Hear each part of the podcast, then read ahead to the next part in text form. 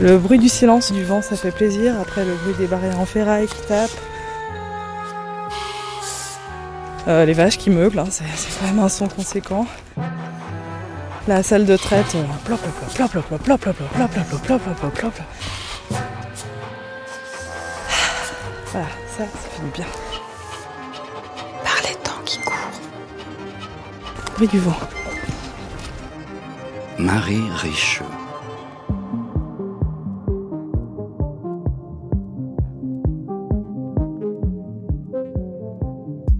La ferme est située à Vernoux en Vivarais, en Ardèche, et une trentaine de kilomètres au-dessus de Valence. Elle est un peu en surplomb, à l'extérieur du village, la rue est dégagée et de la maison, on voit le clocher et les montagnes au loin. Dans les environs, on raconte que Mirabelle veut dire belle vue en patois. En 1993, Jean-Louis a repris l'exploitation à l'âge de 23 ans. En janvier 2021, Jean-Louis produit environ 2 tonnes et demie de lait par mois que Danone transforme en yaourt. Jean-Louis est votre oncle, Nina Ferrer-Glaise. En 2016, vous décidez de faire de sa ferme le terrain de votre thèse dans le cadre d'un doctorat de création. Ce travail s'est achevé en 2021 et le livre que je caresse, que je tiens entre mes mains, en est le fruit. L'agriculture comme écriture apparue aux éditions Gwynzegal, ce centre d'art situé à Guingamp, cette fois c'est en Bretagne, on va voyager en France. Et le centre expose actuellement votre travail, dont de magnifiques photographies. Bonsoir et soyez la bienvenue. Bonsoir. On est ravis de vous recevoir.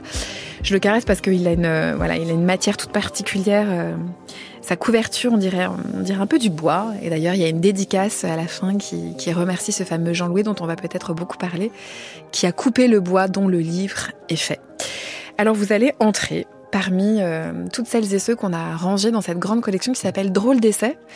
Ce sont des livres euh, voilà, qu'on imagine à la croisée de plein de territoires, euh, l'art et la création. Donc c'est peut-être un peu, un peu là que vous vous situez avec ce, ce, ce doctorat thèse, doctorat en création.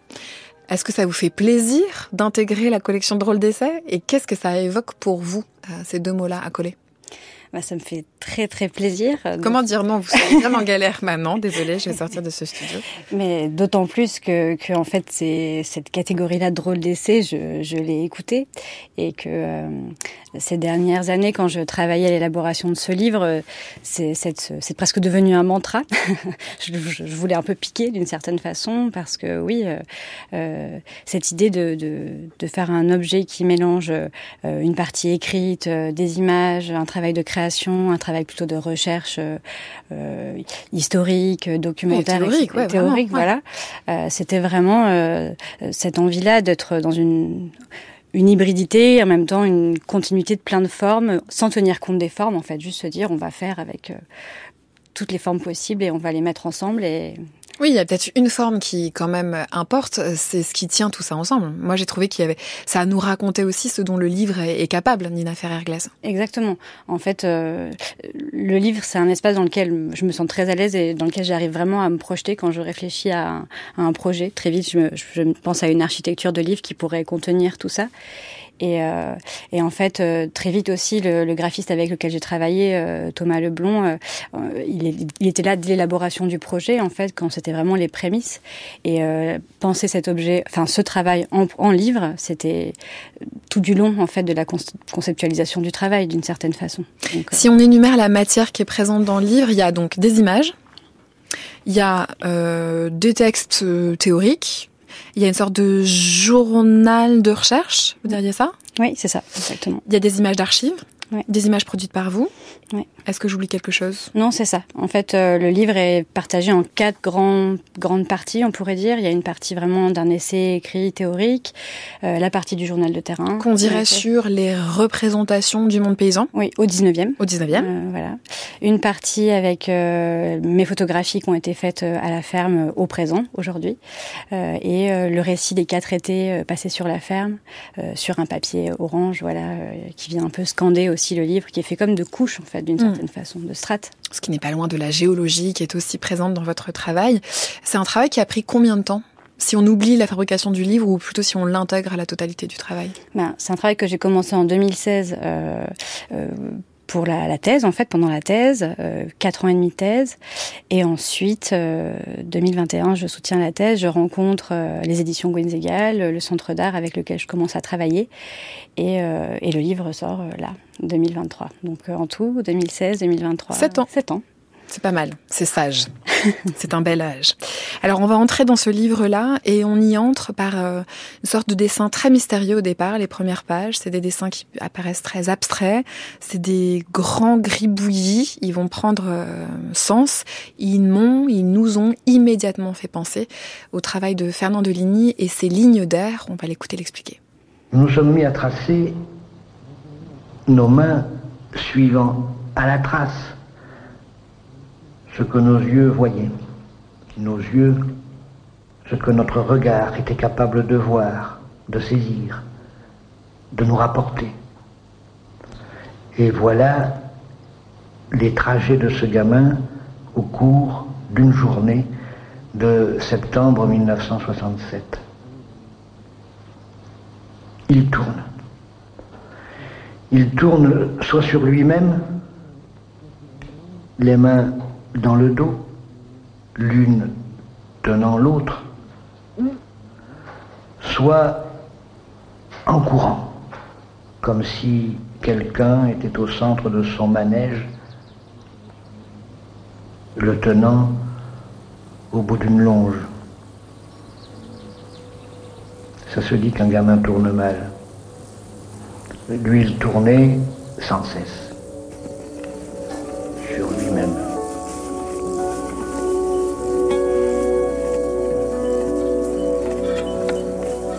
C'est le commentaire de ce gamin-là, un film de Fernand Deligny et Renaud Victor, 1975. Euh, Alors il est question de ce fameux gamin-là, et puis très rapidement euh, de la manière dont Deligny et les autres euh, relèvent les déplacements. Tout ceci pour vous faire parler, Nina Ferrer-Glaise, de ces premiers dessins qui ouvrent votre livre L'agriculture comme écriture, c'est quoi?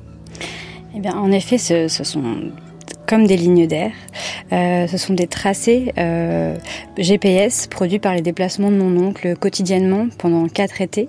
Euh, tous les matins, en fait, pendant chaque été euh, sur la ferme, j'allais lui amener un petit GPS de randonnée, euh, tout simple, un petit voilà, qu'il gardait dans sa poche jusqu'à la fin de la journée. D'abord parce que en fait j'avais un peu ce, cette impression quand j'ai commencé à travailler sur cette ferme que je j'avais beau connaître ce lieu euh, comme ma poche, j'avais l'impression en tout cas, parce que c'était un lieu d'enfance, un lieu familial. En fait, j'avais du mal à saisir vraiment les déplacements de mon oncle. Où est-ce qu'il était quoi quand il travaille et qu'il et qu'il est euh, partout sur la ferme. Moi, je suis à la maison et j'arrive pas à savoir où il est vraiment dans le paysage. Et j'avais un peu cette curiosité, cette envie de comprendre euh, comment il a, il arpenté les lieux. Mais avec déjà l'idée que c'était des déplacements qui étaient récurrents, que vous alliez retrouver des récurrences dans ces déplacements. Exactement et, et, en même temps une envie aussi de trouver une sorte de langage commun. Euh, parce que le soir, on se mettait à tous les soirs, j'exportais voilà les données du GPS sur mon ordinateur et ensemble on les regardait. Et euh, ben, lui était fasciné euh, de découvrir euh, finalement ces déplacements quotidiens, répétitifs, euh, très très habituels. Euh, moi, j'étais émerveillée de voir que en fait, il passait ses journées à dessiner d'une certaine façon, et, et en fait, qu'on avait d'un coup une fascination de voir la, la précision de, de, ses manœuvres, des dessins en fait produits par par son travail ça rendait aussi les choses très tangibles, euh, là où parfois, euh, voilà, le travail euh, agricole, certaines tâches peuvent paraître très vaines, euh, très fatigantes. Et là, on, on, arrivait à dire, ben, ça existe, c'est là, ça, ça prend une, une forme. Et donc c'était voilà une, une manière de, de, de, trouver ce, cet endroit de discussion euh, quotidien, de, de, créer une nouvelle routine à partir de toute cette routine, euh, de voir aussi les endroits récurrents, notamment euh, l'espace de la salle de traite qui devient une sorte d'embrouillamini comme ça, c'est juste. Oui, parce que pour dire graphiquement, en fait, plus votre oncle passe et repasse à certains endroits, plus en fait il euh, y a de lignes, donc ça devient sombre. Donc il y a des espèces, faut imaginer des espèces de, de, cartes hygiène, mais super épurées, et tous les endroits où il va beaucoup, eh bien deviennent de plus en plus sombres, donc ça les, ça les précise. Ce que, avant que vous reveniez à, à, la, à la, salle de traite des vaches, Nina Ferrer-Glaise, moi, je trouve que ça répond à une des grandes questions qui va courir tout au long du livre, l'agriculture comme écriture, à savoir dire le travail comment dire le travail? Mm. Avec quels outils? Est-ce qu'il y a que les mots? Est-ce qu'il y a que la langue? Est-ce que quand il y a que la, la langue, ça, est-ce que ça s'inscrit suffisamment? Et, il me semblait que dès le départ du livre, il y avait quelque chose comme on va inscrire ce travail, on va lui donner du poids, de l'histoire, de l'écriture. Oui, exactement. Et puis de, de, de multiplier en fait les façons de, de, de le dire pour ne jamais euh, l'essentialiser ou en dire quelque chose de trop guidé, de multiplier. Les... C'est pour ça aussi que le livre est fait de plein de formes dont on a parlé, enfin de, de ces différents aspects, euh, pour qu'en fait il y ait euh, une multiplicité de façons de raconter le travail et particulièrement le travail agricole.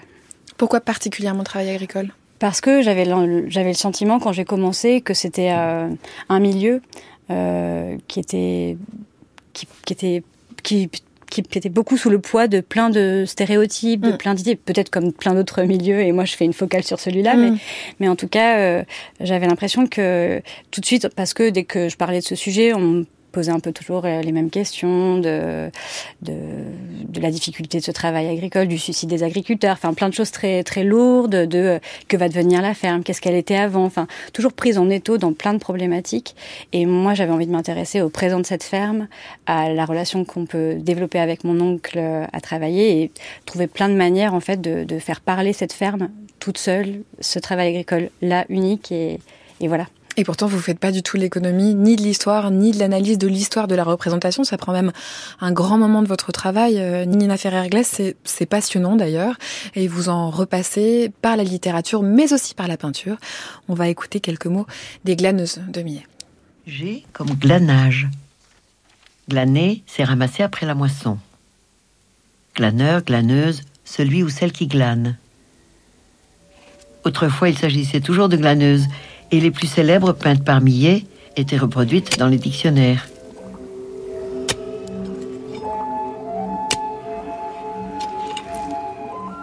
Les glaneuses de Millet est un tableau qui fait rêver, comme tous ces tableaux de la campagne, à ce temps passé qui a disparu dans ce monde industriel. Mais Millet va plus loin, il est à Barbizon, mais en fait il ne va pas vers la forêt, il va vers la plaine, et vers ces gens qui y travaillent. Et il étudie dans ses dessins tous les gestes possibles, et pas seulement les gestes traditionnels de la peinture. L'été, c'était la moisson. Mais lui, il étudie non seulement la moisson, comme Poussin par exemple, il avait fait la moisson pour l'été, mais tous les gestes. Il les a étudiés dans des croquis, L'une a la main au sol, l'autre n'a pas encore ramassé sa gerbe. La troisième est debout, va se pencher. et on arrive ainsi à une peinture qui, dans l'instantané de la toile, dans l'immobilité de la toile, euh, représente plusieurs éléments du temps. Ce qui se passe au début, ensuite à la fin euh, du geste euh, qui est glané. Une seule glaneuse n'aurait pu évoquer ce travail où il faut se courber bien bas, où il faut ne pas perdre ce que l'on a ramassé. Et cette image euh, nous, nous résume en quelque sorte le geste cinétique de la glaneuse.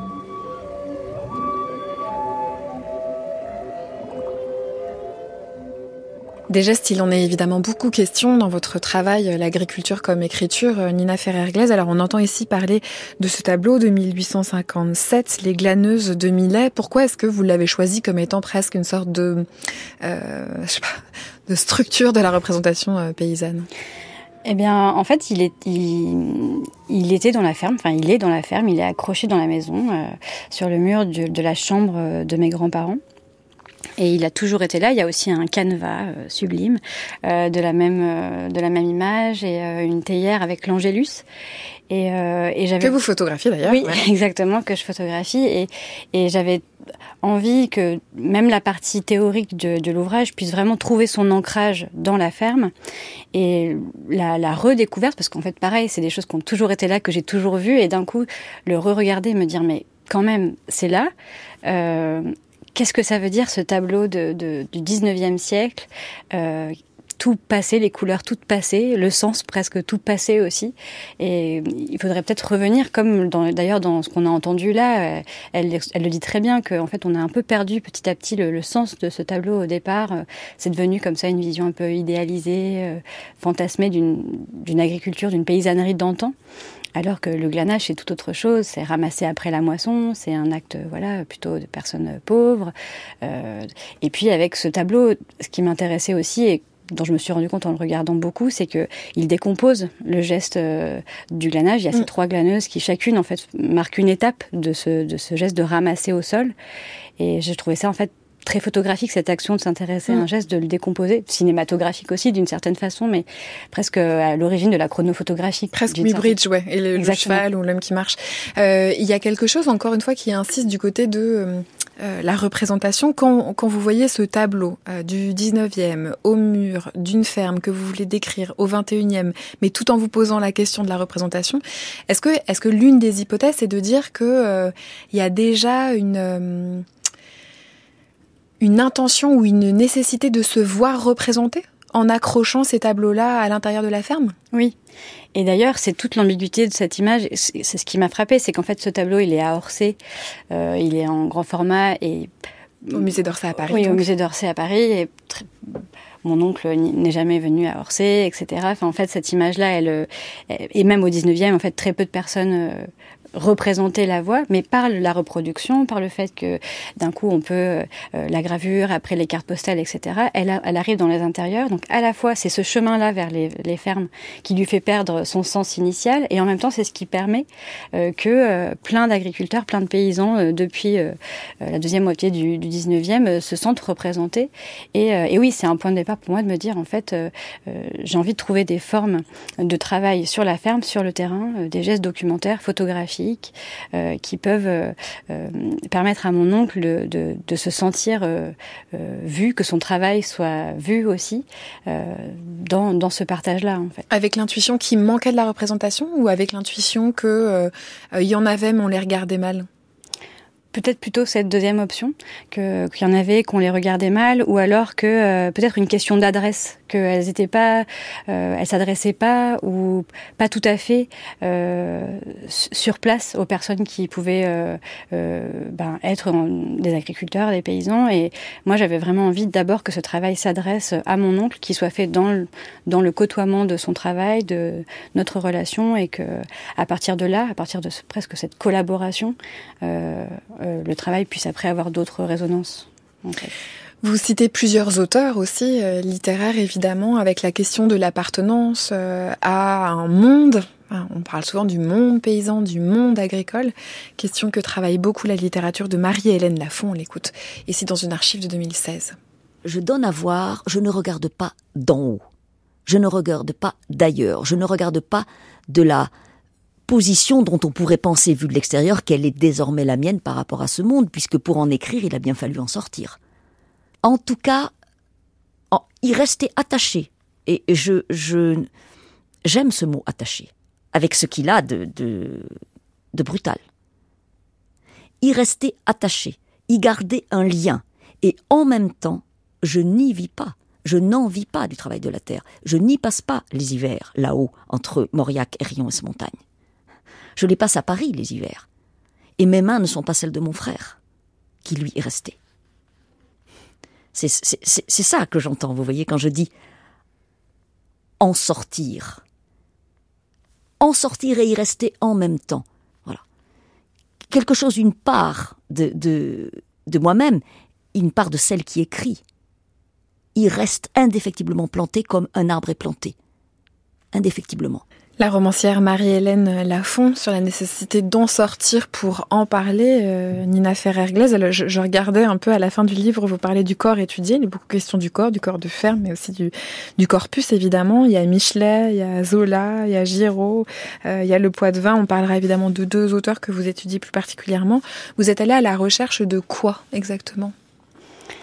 J'avais envie de me demander à partir de ces premières images, donc de milliers de, de George Sand, qui sont plutôt des figures au 19e, parce que pour préciser, toute la partie théorique euh, se concentre sur le 19e, euh, d'une aussi pour conserver, pour euh, euh, réserver euh, le présent à la partie de la création sur le terrain de, de l'exploitation agricole. Et donc après ces deux figures, donc de Millet et de Georges Sand, qui sont des figures un peu ambiguës par rapport à cette question dont parle Marie-Hélène Lafont en être, parce que ils ont, ils viennent du milieu paysan, mais en même temps ils, ils en sont sortis, ils sont, enfin euh, Georges Sand, c'est encore euh, voilà autre chose. Elle est, elle est, elle a grandi euh, dans cette, dans ce milieu-là un peu à distance, mais à la campagne aussi, à, à Nohant. Et j'avais envie de me demander si au 19e, il n'y avait pas euh, eu des écrits, euh, vu que c'est le siècle un peu de... Euh, petit à petit, les paysans apprennent à lire, à écrire, et ils ont le droit de vote, les paysans hommes. et hum, et donc, euh, quelles pouvaient être en fait des, des, des formes d'écriture, d'expression, même de photographie, qui viennent, qui viendraient directement euh, de ce milieu, qui auraient été vraiment ancrées sur ce terrain euh, à un moment donné, et qui viendraient peut-être attester d'une deux manières au pluriel d'écrire, de penser euh, ce monde-là par le travail, c'est-à-dire une écriture ou une photographie infusée par le travail agricole d'une certaine façon. Et vous trouvez plusieurs figures, peut-être on mm. peut rentrer, et moi je les ai découvertes avec, euh, avec passion, lesquelles? Donc il y a Pierre Rivière, euh, une figure euh, vraiment complexe, qui avait été ressortie par Michel Foucault dans les années 70, qui avait ressorti le dossier de, cette, de, ce criminel, en fait, ce jeune garçon d'une vingtaine d'années qui, en 1835, avait tué une partie de sa famille et qui en prison avait écrit l'histoire de sa vie euh, pour expliquer, euh, selon lui. Enfin, il, il, était convaincu que euh, les conditions familiales, les nombreuses disputes entre ses parents, mais aussi les guerres napoléoniennes, le, la, la, difficulté économique dans laquelle étaient ses parents avec le travail agricole, avaient conduit comme ça à une sorte de, de déchirement de sa famille qui l'avait amené à tuer une partie des siens. bon, voilà. et en fait, je suis revenue un peu sur cet écrit qui a eu une drôle trajectoire éditoriale en fait qui a été tout de suite publiée, mais en même temps jamais corrigée, jamais éditée vraiment, qu'on a gardé comme ça avec toutes les fautes d'orthographe, comme pour euh, euh, enfermer un peu aussi Pierre Rivière dans, son, ce statut de, paysan euh, idiot, illettré, euh, qui ne sait pas s'exprimer. Qui... Donc j'avais un peu envie de revenir là-dessus, sur, sur ces différents gestes d'enfermement de la parole paysanne. et ensuite, il y a Émile Guillaumin, qui a une autre trajectoire à la fin du 19e siècle, début 20e qui lui euh, euh, fait des études, subit en fait aussi, a vraiment envie d'écrire, mais en même temps de continuer à travailler, qui est dans une relation ambiguë. Euh, complexé aussi euh, parce que il se met d'abord à écrire de la poésie puis tout de suite les critiques lui tombent dessus ah non on peut pas écrire la poésie si on est paysan par contre un témoignage sur la vie agricole ça oui on peut et donc voilà revenir un peu sur cette trajectoire un peu tortueuse, euh, pas évidente euh, d'une écriture euh, du travail agricole. Euh, et après, il y a Félix Arnaudin. Mmh. Oui, alors peut-être on peut dire un mot de Félix Arnaudin parce qu'il ajoute l'image aussi, euh, l'arpentage, le déplacement à rapport au, au territoire. Est-ce que vous pouvez nous en dire euh, davantage? C'est vrai, sont, sont des figures sur lesquelles vous passez du temps en analysant aussi les textes, peut-être pour revenir sur la figure de Pierre Rivière, dire qu'en effet, il est ressorti par Foucault, mais du côté du, aussi du crime, oui. et du rapport à l'aveu et de la manière dont l'écriture est très liée avec la préméditation euh, de, du meurtre. Euh, mais en fait, en lisant ce texte-là, on se rend compte combien est-ce que la vie paysanne y est décrite, euh, euh, des rapports d'héritage, euh, des évidemment des, des tâches, des façons de vivre en famille et dans la société, de se rapporter à la justice, etc., etc. C'est aussi un document quasi ethnographique en réalité. Mm. Alors Arnaudin, du coup. Arnaudin, c'est un, un, un, jeune, enfin jeune d'abord et après plus, un photographe, un folkloriste, linguiste, très attaché à sa région natale dans la Grande Lande, dans le Sud-Ouest à la Bouère notamment, euh, qui euh, constate avec l'arrivée du chemin de fer jusqu'à son village la, la, destruction, enfin la, la plantation en fait progressive de pin pour assécher la, la, région très marécageuse, très désertique du, du Sud-Ouest, comme une sorte de perdition des patois locaux, des histoires locales. Donc il est vraiment dans une quelque chose de l'ordre du, ouais, du folklore, c'est-à-dire qu'il a envie de garder la trace de ses écrits, de ses histoires et de ces scènes agricoles qui sont, selon lui, vouées à disparaître. Mmh. Donc, C'est tellement présent tout le temps, cette idée-là. Oui, mmh. totalement. Et, et en même temps, il fait du coup un travail euh, de, de assez passionnant et très intéressant où il va en fait faire un travail de collecte, comme il y en a encore beaucoup en Bretagne notamment, euh, et euh, donc euh, avec des, personnes qu'il rencontre, qui vont lui donner des, des comptes, lui, transmettre comme ça certains certains chants. Et il va aussi les photographier et avec un travail très très rigoureux, très très méticuleux de garder les noms, les prénoms de toutes ces personnes, un registre voilà très précis. Et c'est ça qui m'a beaucoup plu, c'est qu'en fait quand on je regarde les photographies, il y a les noms des personnes et on les retrouve après dans les livres avec les recueils de chants etc. C'est les mêmes personnes. Donc il y a, y a, vraiment la constitution comme ça ben, d'un corpus, effectivement, de personnes qui, qui, qui ont une place dans l'histoire d'un Oui, bien sûr. Il y a vraiment l'idée de l'inscription, en fait, toujours. C'est-à-dire que quand vous, quand vous racontez ça, par exemple, Nina Ferrer-Glaise, je pense aussi à des photographies de registre où euh, euh, et ben, vous travaillez sur la signature, sur ce, sur ce nom-là, Glaise, qui est à la plume, qu'on retrouve quand on va dans, dans les archives départementales, chercher des actes de naissance, des actes de, de décès, de mariage, etc. Et c'est des, c'est des graphies, et parfois il reste que ça euh, de la vie d'une famille de paysans. Il reste que euh, l'acte de naissance Mm, euh, mm, mm. ou l'acte de décès, euh, avec quelques mots, quelques prénoms. euh, et c'est ça qui, qui demeure la vie inscrite, parce que bien sûr, tout votre travail nous parle aussi d'une manière dont l'histoire a commencé de s'écrire et dont vous êtes finalement aussi une des héritières, c'est-à-dire une histoire plus micro qui, qui va avoir avec une focale plus plus petite. Vous racontez ça aussi quand quand vous regardez l'évolution de la représentation de ce monde-là. Oui, exactement. Et ça passe effectivement par des tout petits détails, euh, par euh, des signatures, par euh, euh, ce rapport-là, comment on, s'inscrit sur un registre et ça devient, des siècles plus tard, notre seule trace euh, dans le grand flux de l'histoire, et opposé aujourd'hui à l'impossibilité quasi physique de mon oncle de signer son contrat, qui, qui n'a pas envie de signer parce qu'il n'est pas d'accord avec les conditions, et de se dire que on traverse des siècles où signer, ça ça a un sens, ça veut dire euh, ben, laisser une minuscule trace dans l'histoire et peut-être qu'aujourd'hui, euh, refuser de signer, euh, c'est ouvrir un espace comme ça nouveau de résistance et pour moi d'histoire, d'image, de création. Oui, il faut dire aussi que c'est ce refus-là, peut-être pour entrer un peu plus dans les détails, c'est un refus face à l'entreprise Danone et qui est déclencheur, si j'ai bien compris, de votre décision d'aller faire votre terrain de recherche, Nira Ferrer-Glaise, parce qu'il ne signe pas, parce qu'il décide de pas mettre son nom alors que vous allez passer des années à chercher les noms des uns et des autres. Oui, exactement.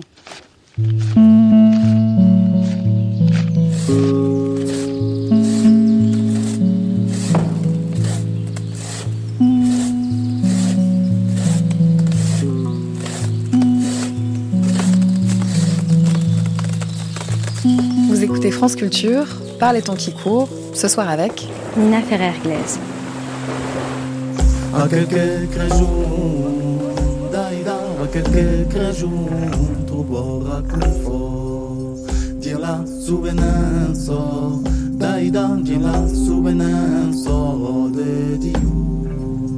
Aquel que pensado, daida, aquel que pensado, se conostum, daquel bien seguro, daida, daquel bien seguro, se salvarão.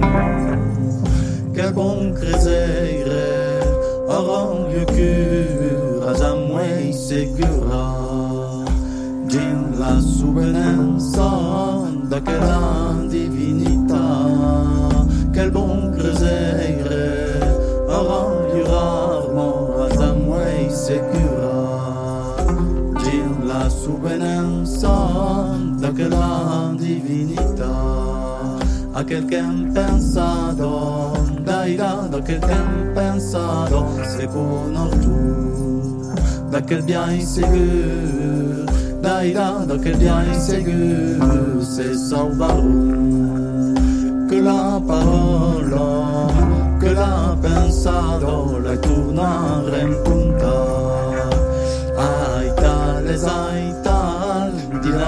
lingua nostra que la parole, que la pensado, la tornare in santa. Ai tales, ai tal, di la lingua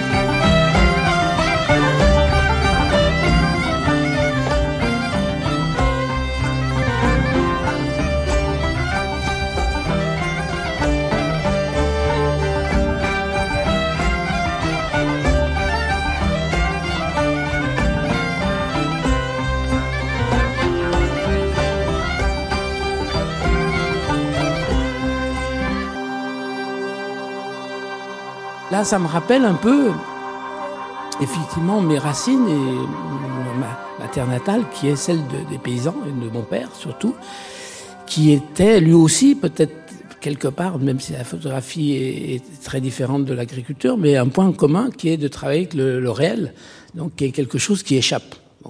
Donc je voyais bien que moi j'ai toute mon enfance, il était là à dire, bah oui, c'est pas, euh, c'était toujours un peu en retard, malgré toutes les caricatures et notamment on en a eu beaucoup sur sur l'agriculture, en retard, en avance et donc on maîtrise pas. Et c'est vrai qu'il regardait beaucoup les histoires de lune, ce que nous faisons plus maintenant pour faire une photo quand même pas.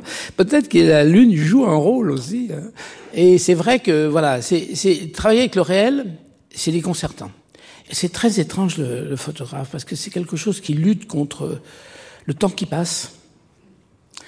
On travaille beaucoup avec le deuil. C'est et, et particulièrement la photographie. Moi, je vois parce que je suis obligé bah, toujours euh, de confronter à, à, choisir mes photos. Je passe la, un bon tiers de mon temps à choisir mes photos, à revenir sur le choix de mes photos, à revenir sur du passé. Et c'est euh, c'est dur. Il y a des moments, euh, c'est dur. Et donc, euh, le deuil, il commence dès la prise de vue. Donc, tac, t'as fait une photo, c'est fini. C'est la voix de Raymond Depardon dans la masterclass qu'il donne à Arnaud Laporte pour, France Culture en 2020. Nina Ferrer-Glaise, on parle avec vous de votre livre, exposition, travail qui s'appelle L'agriculture comme écriture et, lui cherche sans cesse dans une espèce de phrase qui, se superpose toutes les secondes à justement faire se superposer la, pratique photographique et la pratique agricole. Et il y a évidemment quelque chose qui, se joue aussi de votre côté, c'est-à-dire bah, ces lignes, ces motifs que vous repérez dans la ferme de votre oncle, la manière dont vous les regardez, la manière dont vous travaillez les représentations, bah, vient aussi se superposer à votre travail à vous d'écriture et, de photographie. Quand on parle monde paysan et photographie, on pense souvent à Raymond Depardon. Récemment, on pensait aussi à Alexis Vettoretti. Euh, qu'est-ce que vous Qu'est-ce que vous entendez de, cette superposition entre euh, travail photographique et travail paysan? Euh, Effectivement, c'est intéressant comme Depardon en parle parce que lui, il est la différence entre Depardon et moi. Enfin, il y en a plein, mais plein, plein, plein. Vous n'avez pas le même âge, vous n'êtes pas du même genre. Et puis il y en a plein. Il y en a plein. Mais en tout cas, c'est que voilà, lui, il a grandi à la ferme, il est vraiment fils d'agriculteur, etc. Moi, je, je suis nièce, j'ai pas, enfin voilà, il y a un autre rapport. Sans doute que j'étais plus libre euh, de faire euh, ce que je voulais euh, par rapport à, à ça. Oui, petite parenthèse, il raconte beaucoup combien ça a été long pour lui de réussir à faire une photographie de ce monde-là. C'était, il y avait une forme de, et d'ailleurs vous citiez, vous, vous, citez aussi Didier Ribon, de difficile retour à la ferme. Mm, mm, exactement. Ce qui n'a pas du tout été, voilà mon, approche, mon, expérience. Euh, mais par contre, euh, en effet, euh, ce que j'ai pu constater pendant les quatre ans et demi à travailler sur la ferme avec mon oncle, c'est que en faisant des photos alors que lui travaillait avec d'autres outils, d'autres objets, etc. J'avais envie que d'être quelqu'un qui travaille avec un outil sur la ferme parmi d'autres formes d'activité. Et, euh, et, ça, mon oncle euh, l'a très bien compris mm. en fait. Et, euh, et, très vite et c'est aussi passé par le fait que j'ai installé un studio euh, un mini studio avec un fond euh, ou une vache entrée. Exactement une vache entrée euh, de, dans la ferme avec donc une bâche qu'il m'a prêtée. Et, et donc d'un coup mon activité est venue vraiment s'inscrire dans le panel des activités qui ont lieu sur la ferme. De la même façon qu'écrire cette histoire de bois dont on parlait au début c'est parce que effectivement mon oncle a fait couper une, du bois euh, de châtaignier de la ferme. On a fait faire un plateau et j'ai écrit une bonne partie de ce livre euh, euh, sur cette table. Donc il y avait vraiment une volonté de, faire un peu s'entremêler les matériaux du lieu, l'activité de mon oncle, ma propre pratique et qui est parfois même des changements. Il y a un moment particulier où je monte sur le tracteur pour mon oncle me dit ben vas-y conduis pour semer. Donc je me mets à conduire et il me dit bon bah moi je te filme alors. Et, et en fait on se retrouve euh, inversé dans des positions inverses où euh, moi j'essaie tant bien que mal de manœuvrer correctement. Euh, lui se met à essayer de filmer et à manier cet outil dont, il n'a pas l'habitude. Et, et en fait dans cette inversion là ça raconte tout ce qui s'est passé pendant Ouh là ça raconte beaucoup de choses. Moi, je trouve ça vraiment d'ailleurs d'une part un bouleversant, d'autre part d'un point de vue théorique passionnant parce que eh ben qui fait les images de qui, qui produit les images de qui, qu'est-ce que c'est que le travail? C'est quand même vraiment par les temps qui courent, très contemporain, euh, d'inscrire le travail artistique, le travail de la pensée, le travail de l'écriture comme étant quelque chose de tangible, demandant des efforts et du temps. Il me semble que ça raconte euh, aussi tout ça, Nina Ferrer-Glaise. Alors je le disais en introduction, l'agriculture comme écriture dans votre livre, il y a aussi un journal et donc on vous suit d'été en été. On va en écouter un extrait.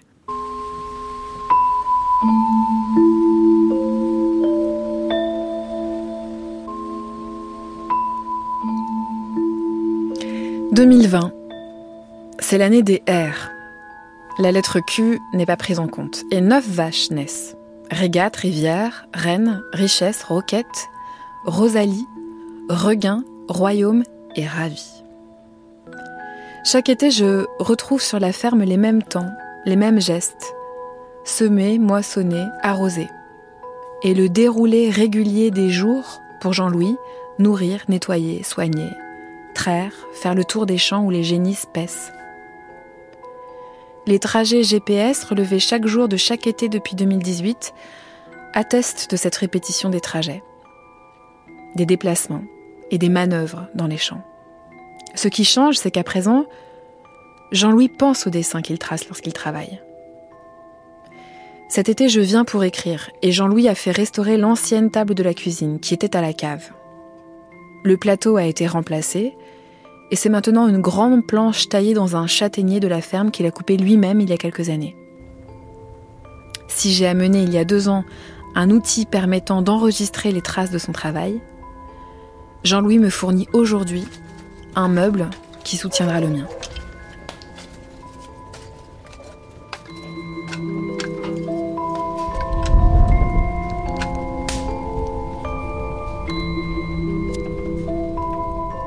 Au moment d'organiser la veillée, il est question des prochains velages. Jean-Louis me dit Tu vas voir qu'il y en aura un le soir de la veillée. On mettra le veau près de nous et ça fera comme la nativité. Pour cette dernière veillée, nous réinvitons les mêmes personnes que l'été dernier. Je suis touchée. Que chacun, chacune me dise au téléphone que ce moment est devenu un rendez-vous. Et qu'il et elle se réjouissent. Je présente de nouveau les photographies et je parle de mes recherches historiques, littéraires et artistiques en lien avec la ferme. Je raconte Millet, Pierre Rivière, Émile Guillaumin, Félix Arnaudin et les autres. Je diffuse des extraits des films documentaires de Georges Rouquier. Les films réveillent des souvenirs chez certains, chez certaines, pour les plus âgés, des façons de cultiver, de moissonner de leurs grands-parents. Pour les plus jeunes, les problématiques liées à la hausse du prix des terres et l'accroissement de la rivalité des agriculteurs nous parlons de l'évolution de l'élevage et de la culture. Je parle des signatures, des contrats et de la façon dont les tracés GPS, les inscriptions illisibles sur les murs, les empreintes dans le sol sont comme des réponses à ces formes d'écriture de pouvoir.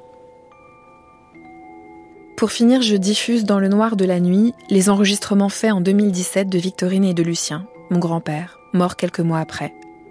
Nous écoutons les voix de gens que nous connaissons, appeler des animaux dans une langue que nous ne connaissons pas. Leurs cris et les claquements de leurs mains s'élèvent et emplissent la ferme.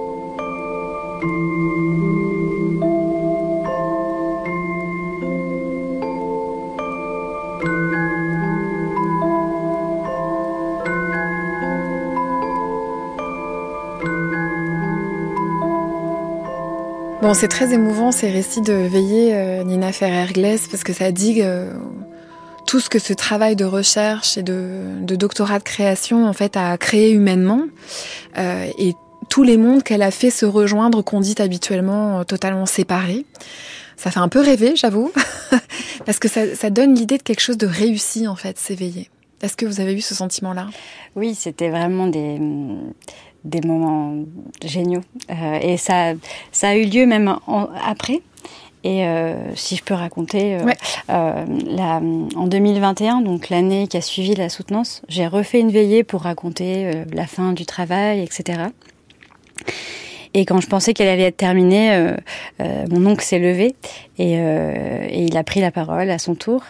Et, et en fait, il a décidé, enfin, il a annoncé à tout le monde qu'il qu'il m'offrait un prêt un prêt PRE, un, un champ, un, petit champ. Il est aussi pour question de prêt. Exactement. euh, de, de, de, donc des terres agricoles tout près. encore.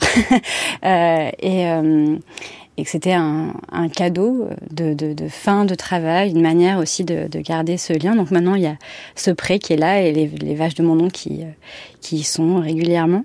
Et pour dire qu'en fait, ça s'éveiller, c'était aussi des cadeaux et qu'en fait, il y a eu beaucoup de choses comme ça qui ont été euh, des cadeaux qu'on s'est fait d'une certaine façon.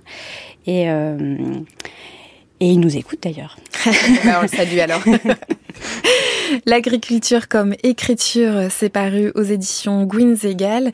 Euh, on peut voir votre travail jusqu'au 11 juin dans ce même centre d'art qui est situé à Guingamp en Bretagne. Et puis je l'avais à côté de moi euh, pendant toute l'émission. Donc je cite euh, ce livre, Mon corps de ferme. C'est un livre de poèmes signé Aurélie Olivier. Merci beaucoup. Merci. Merci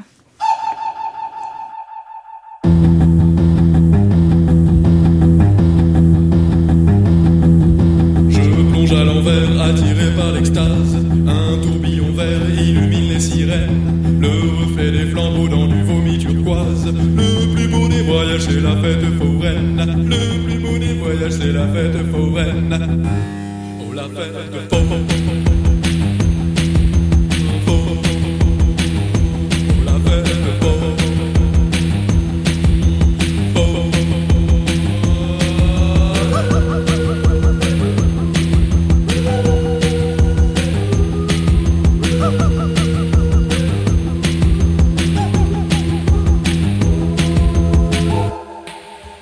Au son ce soir, c'était Alexandre Dong à la réalisation Félix Levaché. Un grand merci à toute l'équipe de Par les temps qui courent, Jeanne Aléos, Marianne Chassor, Mathilde Wagman et Camille Petiot. Vous pouvez réécouter l'émission sur franceculture.fr. Vous pouvez d'ailleurs retrouver toute la collection des émissions Drôles d'essai. Et pourquoi pas vous abonner au podcast via l'application Radio France. Très belle soirée à toutes et à tous sur France Culture.